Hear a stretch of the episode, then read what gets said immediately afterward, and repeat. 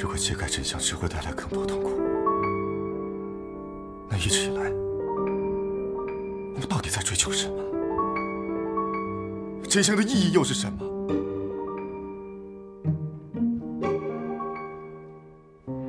？Catherine 推理悬疑，带给你一切可能的真相。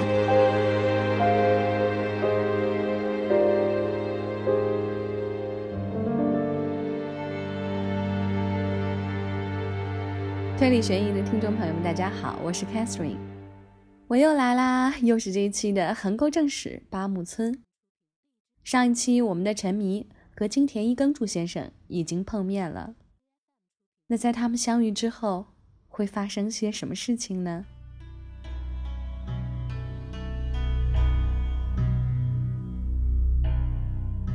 这是 Catherine 的一部收费作品。如果你感兴趣，想要收听完整的八木村，那么请你加入 QQ 群三七三七一九三七九。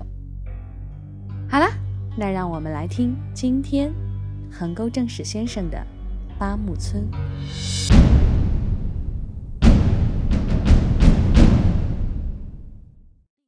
战国时期，八个武士带着三千两黄金来到这个村庄。令人震惊的，利令智昏的当地村民竟然将他们残酷地杀害了。斗转星移，时代变迁，但这桩血案的阴影始终笼罩在人们的心头。杀害八个武士的元凶田志健庄左卫门的后裔药藏突然兽性大作，又屠杀了三十二个村民，他自己。也行踪不明，在以后连续二十多年的时间内，处处腥风血雨，人人胆战心惊，善恶习自有报，死亡无终结。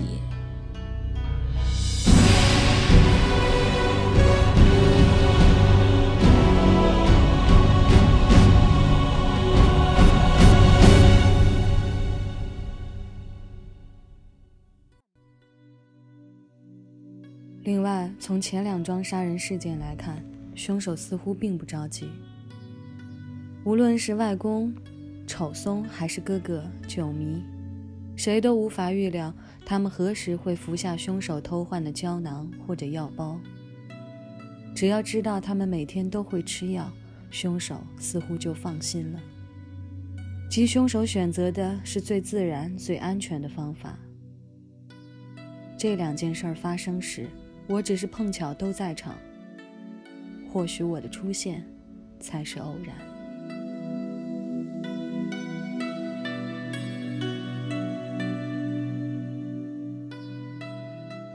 这样一想，这起事件也未必是以我为中心展开的。我只是一夜因不幸的偶然而被卷进了漩涡，滴溜溜打转的可怜气舟。就因为我背负了父亲的可怕的罪孽。偶然也被看成了必然，不知不觉间，我被推到了事件中心。可这样一来，我必须更加提高警惕了。在八木村里，我的朋友只有梅野子一个，但梅野子毕竟是个女人，还遭到了村里人的白眼，不知道是否能够靠得住。只有靠自己来保护自己了，我必须战斗。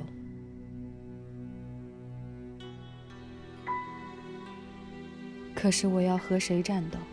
对手是谁？我首先想到了给我写恐吓信的那个人。可是对于我这个初来乍到的人而言，要想找出这个人，实在不是件容易的事儿。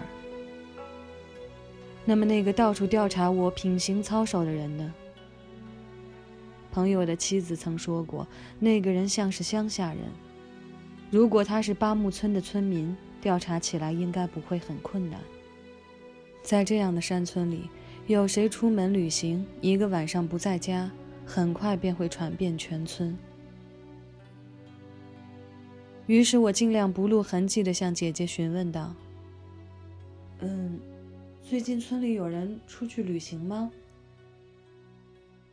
姐姐喜欢把自己关在屋里，平时很少出门，但他还是告诉我，最近除了丑松先生和梅野子小姐，没有人离开过村子。接着他补充道：“虽然他不出门，但女仆阿岛会把听来的消息转告给他。所以村子里有什么变故，他不会不知道。村子里的话题就是这么少。”我继续若无其事地问道：“或许深太郎最近出过远门呢？”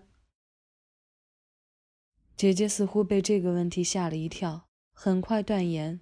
不可能。据他所说，如果慎太郎出门旅行，他不可能不知道。这是因为点子身体不好，干的活稍微多一点，很快就会病倒。于是他每天至少会让阿岛过去一趟，帮他们洗涮、做饭、料理家务。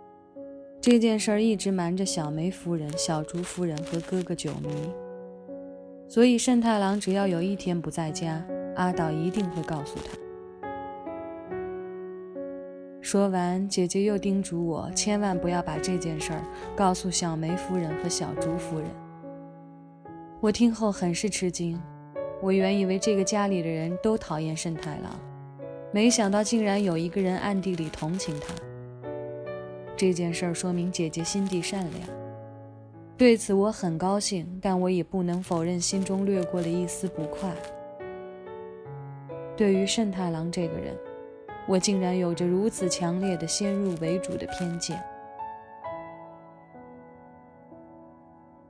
我立刻驱散了心中莫名其妙的阴影，问为什么这个家里的人除了姐姐以外都那么恨慎太郎。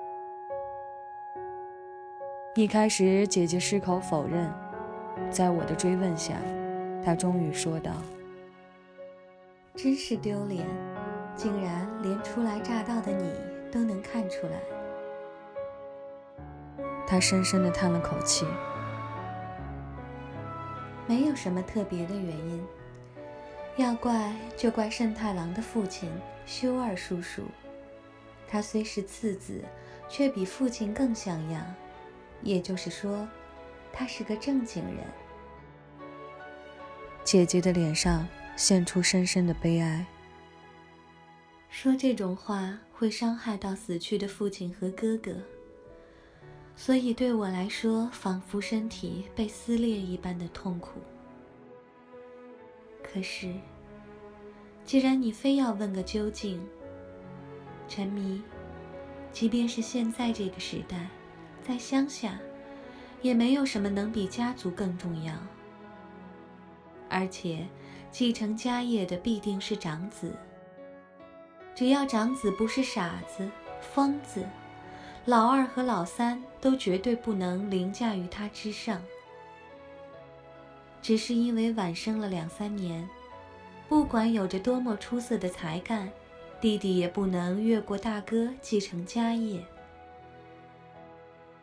所以，当哥哥与弟弟在能力、才华上没有太大差距的时候，反倒没什么问题。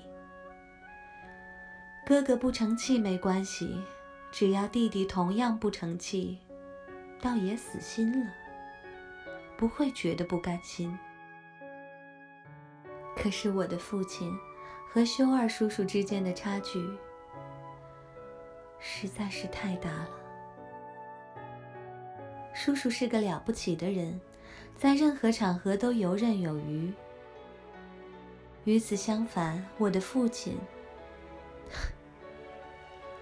姑祖母他们觉得不甘心，就是因为这个。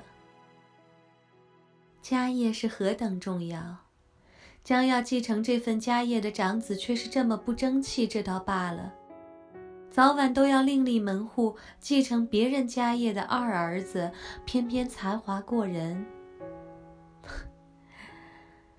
这份不甘心。再加上他们觉得孩子越傻越惹人爱怜，便开始故意疏远叔叔了。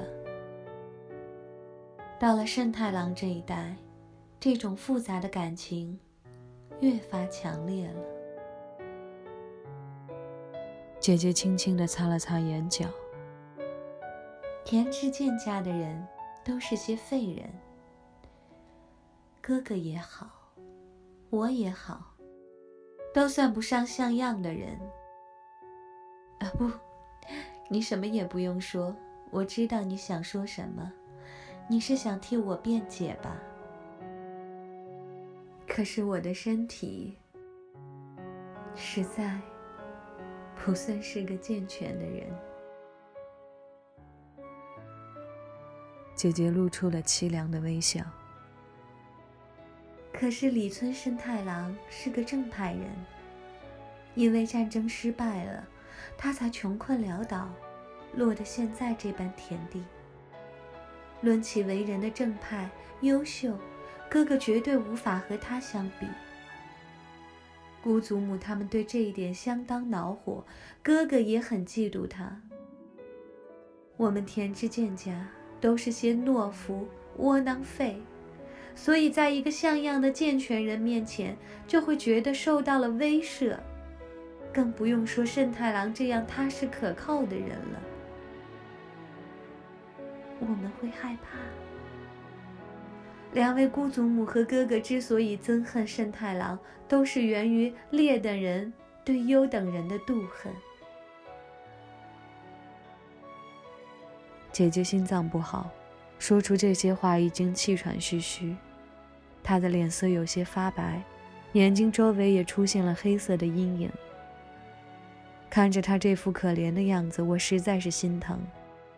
可她仍旧强作欢颜，说道：“我现在真的很开心，因为你回来了。你是一个正经人，啊，不是个优秀的人。”所以，我很开心。有那么一瞬间，姐姐那疲惫的双眸闪过了一丝光芒，随后，她脸颊泛起了红晕，羞涩的垂下了头。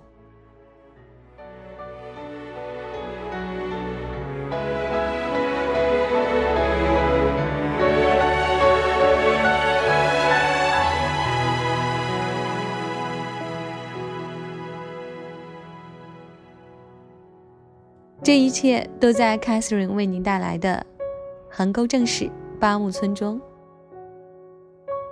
希望你可以加入 QQ 群三七三七一九三七九，来收听最完整的八木村。也希望你能够持续的关注 Catherine 为你带来的其他作品。好啦，让我们下期节目再见。